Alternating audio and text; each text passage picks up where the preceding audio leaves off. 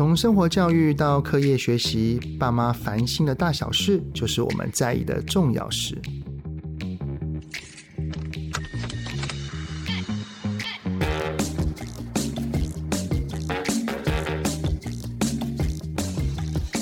欢迎收听亲子天下的节目《爸妈烦什么》，我是主持人、亲子教育讲师魏玮志泽爸。因为我有蛮多的演讲邀约的哈，然后每一次演讲完之后，都会有几个提问的 Q&A 时段啊。通常有一个问题，绝对会是每一场讲座爸爸妈妈最想提问，而且是最担心的一个问题，就叫做手足议题。就是什么妹妹很爱抢哥哥的东西呀，然后姐姐只对弟弟很凶，但是对朋友都很好啊。还有就是一个很常被爸妈询问的，就是孩子非常非常常说不公平，妈妈偏心。哎呀，我觉得每次遇到孩子的手足之间的一些状况哈，因为两个手心手背都是肉。通常遇到这种状况的话，真的很难去处理哦。那我们这一集的节目呢，我们就来好好聊一聊这个手足纷争啊。我们今天有邀请到一位来宾呢，是正向手足教养学线上课程讲师，叫孙明仪老师。让我们来欢迎明仪老师。泽爸好，大家好，很高兴今天来到这边，跟大家谈谈手足的问题。明仪老师平常哈也遇到蛮多要去处理家庭之间一些不管是亲子也好、手足也好的一些状况嘛。我们知道说，其实手足会吵架一定是正常的啦。像我有一个哥哥，我们两个相差一岁半，我们小的时候也是常常一直吵。有的时候呢，我听到我爸爸妈妈在这边讲我们小时候的事情，然后都会说什么啊，你都不让哥哥啊。然后哥哥都怎样啊？啊，你们两个就一直吵啊！其实这也很正常嘛，对不对？嗯，对啊。而且有一些爸妈会觉得小孩好像越吵感情越好。对，但是我相信这句话也是我们父母的期待啦，就是希望他们越吵感情越好。嗯。但是有的时候并不是这样欸，因为有的时候我就听到有一些家长，他们就会说，他们的孩子已经可能十几岁了，或者是八九岁。但是那个吵架的频率度反而越来越大哦，所以明仪老师，我想先请问的第一个问题哈，就是手足之间哈最容易不管是相亲相爱呀，或者是争执很大很大的那个年纪，大概是相差几岁啊？呃，如果从我自己的实务的工作来看的话，嗯，基本上我觉得年纪小的时候，因为表达能力还不好。而且冲动性又很高，而且又很自我中心嘛，所以那个争执发生的比例是比较高的。但是这样说不表示年纪大一点就可以比较好。年纪大一点，孩子有不同的能力来争吵，有的可能就不是用肢体的方式，是用语言的方式哦，或者是冷暴力的方式这样子。那会不会那个，例如说家中有三个小孩，然后会有成群结党这种的？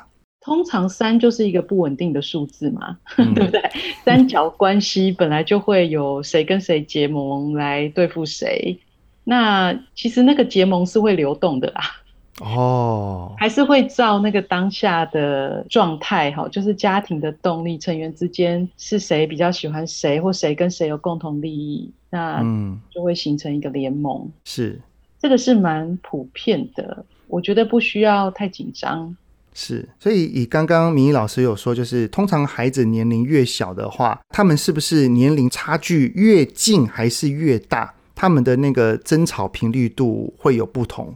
我这边分享一个研究啦，哈，研究说手足里面如果有个异性手足，那个争吵或冲突的频率会比较高。哦。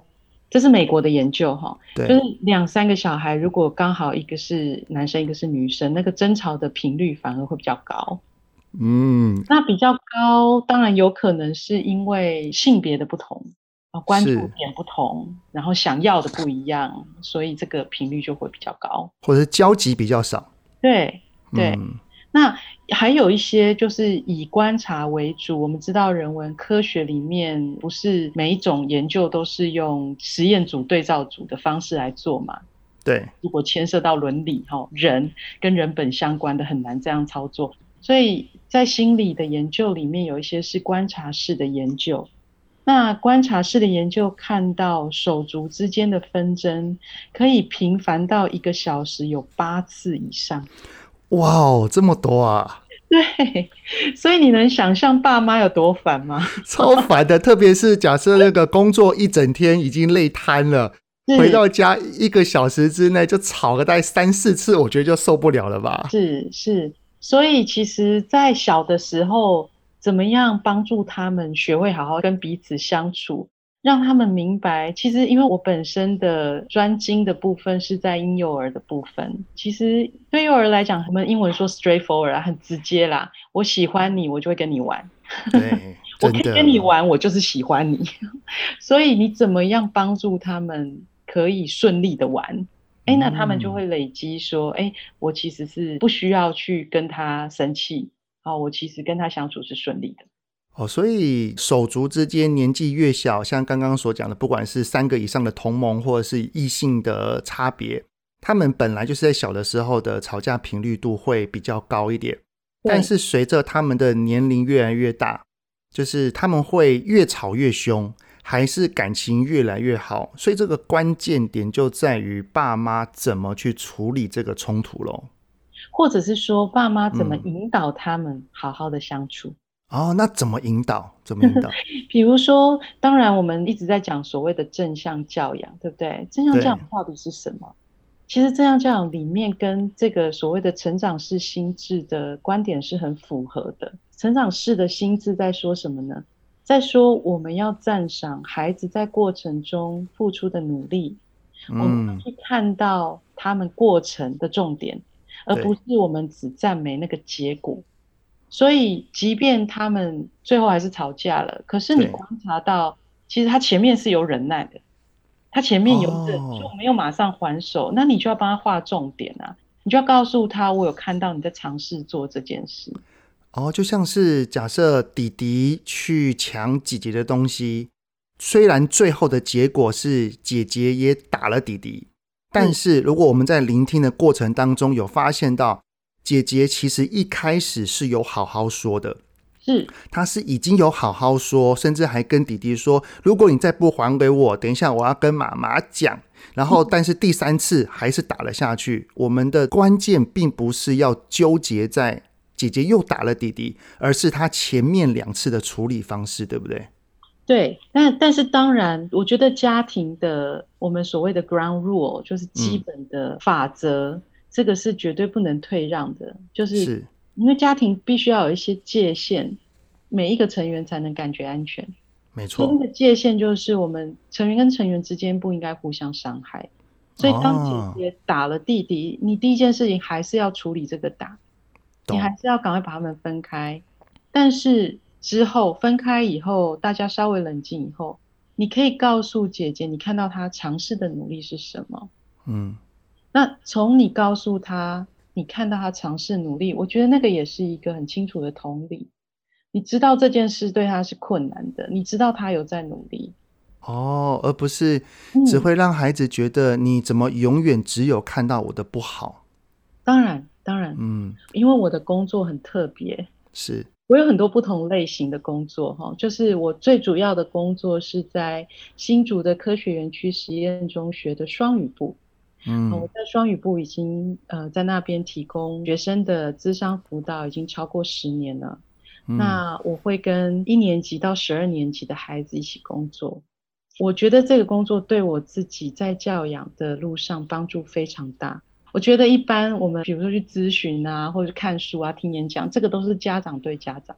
对，好，但是我有幸可以坐在那个位置，听到孩子们在想些什么，他们的心声，对，他们是怎么感知这个世界，是怎么跟他们互动，然后我得到一个非常清楚的结论：孩子远比你想象的敏感多了。真的，你知道吗？我们大人因为爱是往下的，所以我们在跟孩子说话的时候，我们不会去思考我们说出来的话，孩子怎么记忆它，怎么理解它。对，我们来讲是很容易啪就出来了。对，我有那个学生，青少年哦，哈，已经高一高二的年纪，过来跟我讲说，我爸妈不爱我。我说为什么？他说因为他三年级的时候跟我讲了这句话。三年级，他就把这个东西记住了。可是我就说那。每天每天，你爸妈载你来上学，你爸妈每天每天的付出，你看得到吗？对，他们看不到哎、欸，为什么？因为他们太在意爸妈了，嗯，太在意自己能不能被爸妈赞赏，自己能不能被爸妈接纳。所以，当手足之间起了一些争执，如果爸爸妈妈只看到孩子的不好，然后反而忽略掉他的好。孩子内心那个敏感度就会被开启，然后就会觉得，原来我在你心中是这么的不好，原来我在你心中是这么的不如弟弟，类似像这样子的想法就会来了，对，对不对？没错，没错。如果以刚刚这样来看的话，哈，那我们去看到手足的正向行为，那我们要如何去引导他，能够让他之后慢慢慢慢的让手足之间可以更加知道如何相处呢？我自己觉得小学的这个年纪是一个分水岭。小学，小学哦，你说升小学大概六七岁，就是六岁左右。六岁左右，六岁以下是一个做法，六岁以上你一定要让孩子参与这个过程。怎么参与？你好奇他到底为什么？因为我认为爸妈最重要的角色在于情感的理解。嗯，我们说了很多所谓的依附关系，怎么样促进孩子的身心健康，怎么让大脑发展的更好？那个最终就是我在情感上能不能接得住你？我在情感上能不能理解你到底发生什么事？所以孩子的行为永远有他的原因。身为爸妈，最重要的就是在那些点，你停下来手边的事情，晚一点吃饭没有关系。嗯，好好处理好，他就会一直不断的轮回。就是如果孩子来告状，妈妈刚刚弟弟要弄我，妈妈刚刚怎样怎样。好，我们用这个例子。对，好了。假设他是一个小学以上的年纪。对。然后假设我我本来在煮饭，我就干脆把火关掉，我就来问他，告诉我刚刚发生什么事。我会先听他说。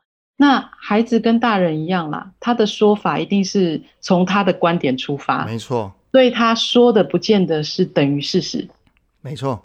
然后这边我的书里面有写到，嗯，你没有亲眼看到的过程，你不需要去评断谁对谁错，你要记得把重点放在我知道了。那我们现在一起来想一想，我们如何避免这样的事情再度发生。一起来想办法，但是想办法的前面要先理解跟承接住他的情感面，对不对？对，去聆听。嗯、其实我觉得我们台湾的孩子长越大，好像跟爸妈的连结是越薄弱的。嗯，就是我们当然可以带他们去亲子露营，我们当然可以去跟他一起手作，但那个都是烟火啊，你知道吗？就是偶尔发生一次，啪，好漂亮。对，更重要是每天的相处，每天的相处，你怎么样让他在那个过程里面感觉你愿意理解他在说什么？那你也不会很急着就批判他，或者是很急着就告诉他这样不对，而是在那过程中，他觉得他可以相信你，他可以相信他有困难，他可以回来找你。坦白说，我在学校哈，我们最担心的是什么状况？我们最担心的就是。一个外表完全看不出来的孩子，被转介过来的时候，手已经割得伤痕累累，自伤，甚至是自杀。哇，就表示说他在内心的那一个结哦，应该蛮深的哦。是，所以其实处理手足问题一模一样。有的时候在亲子演讲里面，爸妈会跟我说：“老师，你讲这些方式很花时间，但是我没有时间。”好，那我跟你一起想怎么办，好不好？你没有时间，那周间没有时间都不要，你就不要，你就用你的原本的方式去处理。但周末你有时间的时候，嗯，所以你看哦，这样子一个礼拜七天，有两天孩子感觉你愿意花时间去聆听理解他，至少比之前没有已经加分了。对，对，对，没错，没错，没错。嗯，所以刚以孩子来告状，然后我们就先放下手边的东西，然后先去聆听他。懂他说哦，原来你是这么生气啊！好，我知道。然后等他觉得被妈妈或爸爸所理解跟接纳之后，然后再来跟他讨论说，那下一次要怎么去做？但是那另外一个呢？所以我的做法是两边都会啊，两边聆听，两个都有陈述的讲的能力了。那他们抢话呢？不是，才不是这样！姐姐她乱讲。这个就是爸妈要进来告诉他们，现在我会给你们每人五分钟。嗯，所以等一下弟弟讲话的时候，有可能姐姐讲的跟弟弟想的不一样。对，但是我们要尊重彼此，每个人都有机会把自己的故事讲完。那如果哥哥姐姐在讲的时候，弟弟妹妹插嘴，就是说不是这样，刚刚明明是这样，那我们要怎么去跟弟弟妹妹说？那我就会告诉他，等一下我会再让你讲，现在是姐姐的时间。然后如果他赌气说，那我等一下不要讲了。好，那是你的决定，妈妈会尊重你，你可以再想想。哦，嗯，就是他的意愿有被我们看见、跟保护还有尊重的感觉耶。是。即使当下他一时气话说我不要讲，但是通常等他的情绪过了之后，因为初步他的情绪爆出来的那个刹那有被爸妈给尊重跟接收到，其实他情绪缓和之后、嗯、会讲的几率会比较高一点，对不对？是是，嗯，那你要记住哈、哦，这个状况你绝对不要去当公亲。公亲的意思是什么？就是判断谁对谁错吗？只要是你没看到的。你其实都很难判断，当然，除非那个情况是非常明很明确，打人，对，对不对？可是其实说实话，打人前面也有一个来源呐。我们用例子来讲好了，比如说哥哥跟弟弟在吵架，那哥哥就在那边叫说、嗯、弟弟抢了我的擦布，然后弟弟就说我一直问他，我要跟他借，他都不理我。然后哥哥就说我在写作业啊，你一直来吵我，我觉得很烦，我不想理你。哎。你看，其实两个人都有各自合理的出发点啊。是的，对不对？所以这个要怎么评断对或错呢？嗯，所以你就要在那个情境里面把他们的问题抓出来。他们问题是什么？弟弟没有擦布，弟弟需要擦布。哦，弟弟需要来用擦布，但哥哥在写作业，哥哥不想被打扰。被打扰。所以我们可以怎么做？比如说，弟弟可以写纸条给哥哥看吗？嗯，或者是弟弟可以来找我，我来协调，跟哥哥协调。嗯，你懂我的意思？我们再重新定义一次这个问题到底是什么？就是不是只是看到吵架的表面，而是退后一步，看远一点，看到他们为何会有争执背后的双方需求。是，然后点到双方需求之后，我们就等情绪缓和，双方接纳之后，然后聆听过程。然后再针对双方的需求，再讨论一下下一次我们可以怎么做。对，哦，就这样子慢慢引导就对了。对，果然需要好多时间呢、啊，但我没时间了。对，所以才说没有关系，那你就周末的时候可以的时候做就好。因为其实你做一次，他们就累积了一个成功的经验。哦，嗯、原来这样的事情我们不需要吵架，我们可以用这些方式。这些都会变成他们跟彼此相处的基本知识。那就像刚刚明依老师所说的，孩子需要不断的从一次又一次的经验当下，然后去累积如何跟这一位除了爸爸妈妈之外，我最亲近的这一个人的相处。就是等到六岁以后，我们慢慢去教导他们，大概到几岁？我们可以很明确的感受到，例如说他们的感情变更好了，或者是他们的吵架频率度有降低了。我会这么问哈，是因为有很多的爸爸妈妈会很着急，就是心急到我今天跟你们讲了，你们下一次要怎么做，但是下一次他们还是没做到，嗯，然后爸爸就会很生气。对，所以其实这个历程大概需要多久的时间？泽爸，你刚刚讲到一件事，我觉得或许是关键。嗯，刚刚说家长会说：“我告诉你们要这样做，你们为什么还做不到？”对。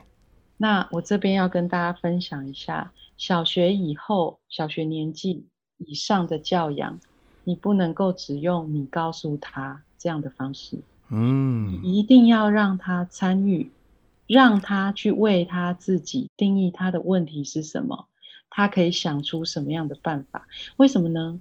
我们用我们自己的经验来想好了，别人告诉你的方式、嗯、跟你自己想出来的方式，你会记得哪一个？哦，当然是自己的啦。当然，对不对？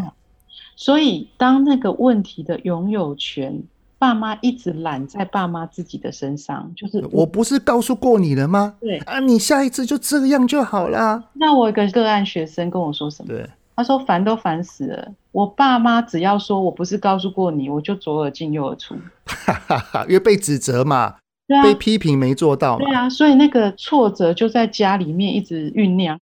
那我们要怎么去问孩子，才会让孩子想出他的答案呢？我觉得要记得哈，就是从那个幼儿时期的引导，到小学阶段变成我们一起合作，嗯，我们一起来定义这个问题。然后妈妈看到这个问题啊，你是怎么想的？你可以想出什么解决方法？你要不要提议一下？说不定他很有创意啊。啊，就像刚刚那个明仪老师你所举例的，哥哥在忙，然后弟弟想要借东西，然后我们就可以问哥哥说：“那哥哥啊，你在忙的时候，那弟弟也很想要，那你觉得怎么跟弟弟说？”嗯，像这样子是可以的吗？对呀，或者是你觉得怎么样才能让他赶快的不要再来打扰你？嗯，记得那个他的需求，你有听到他的需求，然后他如果真的讲不出来，你就提议嘛。你就跟他说，那比如说你把那个擦布就放到边边，让他自己拿。嗯，你觉得这是好方法吗？那他就会告诉你，他觉得是或不是。就你们进入一个讨论，那个讨论就会帮助他把他的问题，他就会提议。那下一次我怎么样怎么样这样？那我们来试试看，这个有没有帮助？好，那如果我们这样子慢慢的去问问题，跟他讨论，然后试着让他自己想办法，就像刚刚我所询问的，就是。如果一个孩子透过这样子的模式，大概爸爸妈妈肉眼可见的成效，因为现在真的太多爸妈都急于急就章，那大概要到什么时候才会真正有一个初步的成果出来？我觉得小学年纪应该就差不多了啦。哦，就是你开始去跟他用这样的方式，开始让他来为他自己的手足议题开始想办法。嗯。在那个尝试的过程，你用成长式心智的方式去 highlight，去把他的做得很好的那个努力画出来。嗯，然后当然我们今天一直在讨论怎么处理纷争嘛。对。还有另外一块很重要的，其实回到我们自己的身上嘛。我们如果喜欢对方，对方就算对我们做了让我们不开心的事情，可是因为我们喜欢他，我们对他容忍度会提高。哦，对。他们的关系，对，所以除了纷争以外，当他们处得很好的时候，你也当然要画重点。然、嗯、后、哦，哇，你留了一个要给姐姐吃，哎，妈妈觉得你真的是太棒了，很会分享。对，就把它画出来，重点让他感觉哦，原来我做这件事的时候是会被看到的，这是一件很棒的事。然后，当他拿给姐姐的时候，而姐姐也笑了，你看你做这件事，大家都好开心。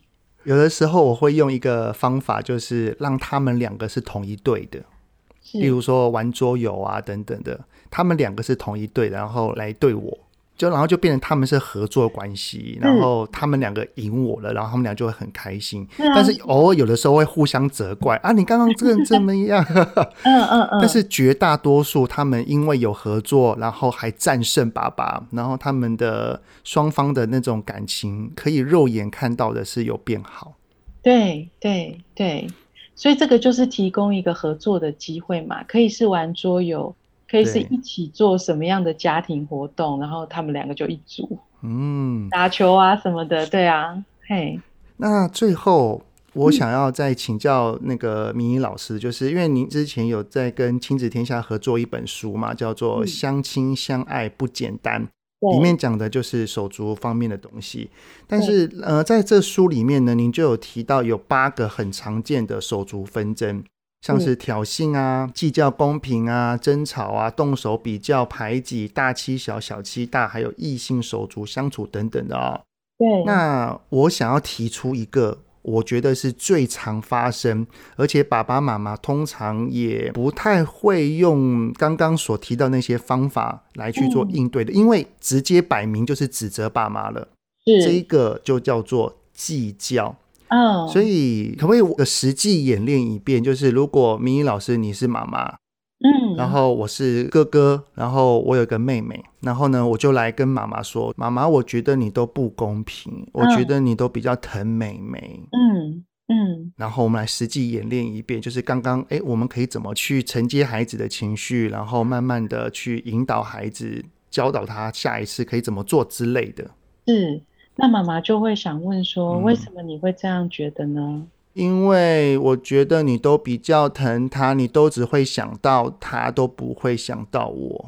哦，那我们来想想昨天晚上好了，你可以告诉妈妈，妈妈做了什么让你有这样的感觉吗？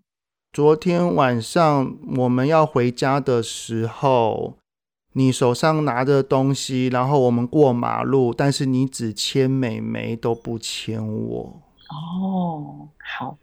那我觉得妈妈不牵你是可能是因为妈妈没有手，然后而且你比较大了，嗯、但是我听到了这件事情你很在意。那下一次我可以跟你勾勾手吗？或者你来勾妈妈的手，这样我们三个人一起走，你觉得如何呢？好，嗯，哎，我的内心有被温暖包围的感觉耶。嗯嗯，你知道，因为通常哈遇到这类的问题啊，当孩子一回答说。嗯、呃，妈妈不公平，妈妈偏心，最常回应的方式都叫做“我哪有”，嗯啊，我也很爱你啊，嗯啊，妹妹有那个我也买给你啊，你说对不对？是不是？所以可不可以大概分享一下，就是明老你刚刚的那个处理的步骤跟你的思维的脉络是什么？好，我自己也是两个孩子的妈妈，嗯，然后我的孩子现在高一高二，所以我已经走了很大段的当爸妈的路。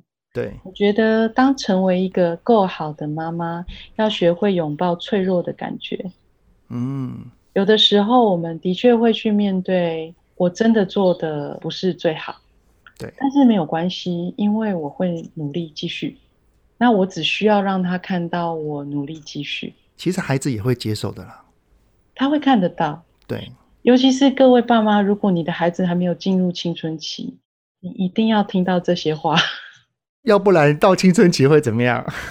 因为青春期，嗯，我觉得是发展的特征啦。其实我们回想我们自己的青春期，也不见得那么的平顺嘛，不是吗？是的。在那个过程里面，你尝试着想要找到你到底是谁，你很多的烦恼，嗯，不管是同才的烦恼、荷尔蒙、身体变化烦恼，这些都是。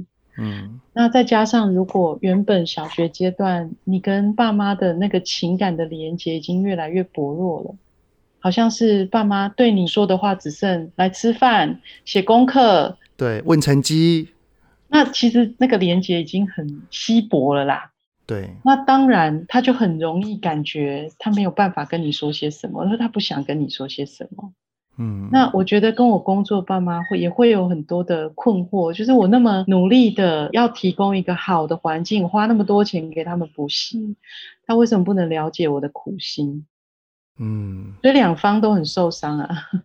但是孩子可能还没有办法去看到爸妈内心的委屈或伤，所以爸爸妈妈可能要先照顾好自己，然后让自己的情绪是稳定的，然后再来去承接住孩子，是不是？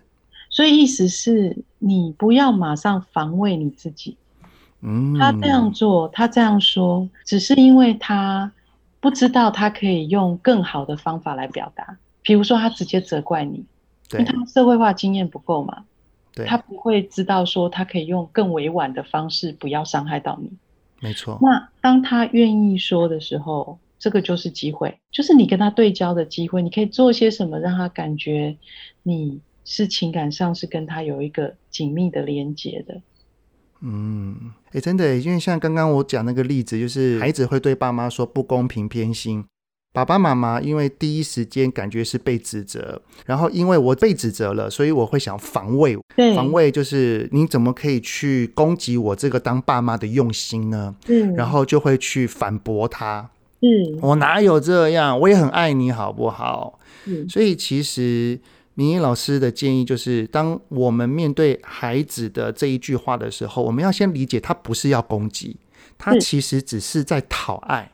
对，他在说他的需求。嗯，所以我们就要试着去转换他的言语，毕竟他还小，他的社会化还不够，他不知道有更好的方式来表达，所以我们就不要去错误解读，我们去正向看待他的这个语句跟行为当中的背后的真正需求。嗯嗯，没有错，没有错。然后再去承接住他，然后再去问问他说：“那爸爸妈妈可以怎么做才可以办到你的需求呢？就是你想要被妈妈牵吗？”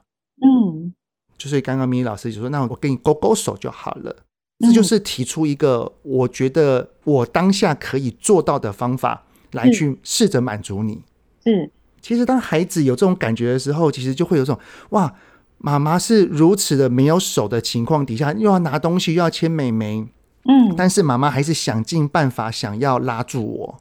是啊，是，哎呦，就会很感动哎。就是你在表达，让他知道他一样是重要的。哦，对，被在乎哈，嗯嗯，就像刚刚明老师前面所说，其实每个孩子都很敏感。对，其实就算我们已经长大了，我们对我们的爸妈，我们还是渴望他们认可我们啊。渴望啊！其实我看到一大堆的家长，其实都已经三十四十了，他内心还是好渴望得到爸妈的认同哦。对呀，对。哎呀，这个议题，我觉得我们下一次要再来找明仪老师来讨论一下。对不对？那我们今天呢，因为时间的关系哈，我们可能就先到这边。我自己的收获也非常非常多。谢谢谢谢，希望有帮助。嗯，非常感谢明宇老师今天的受访哈。那我想，我们对关于手足的议题之后，如果再延伸的话，也想要再邀请明宇老师能够来继续跟我们一起来对谈。好的。好，那明仪老师他有一些著作，然后还有他在亲子天下线上学校的课程，就是孙明仪的正向手足教养学。另外呢，亲子天下也有推荐能够让手足感情越来越好的一个套书。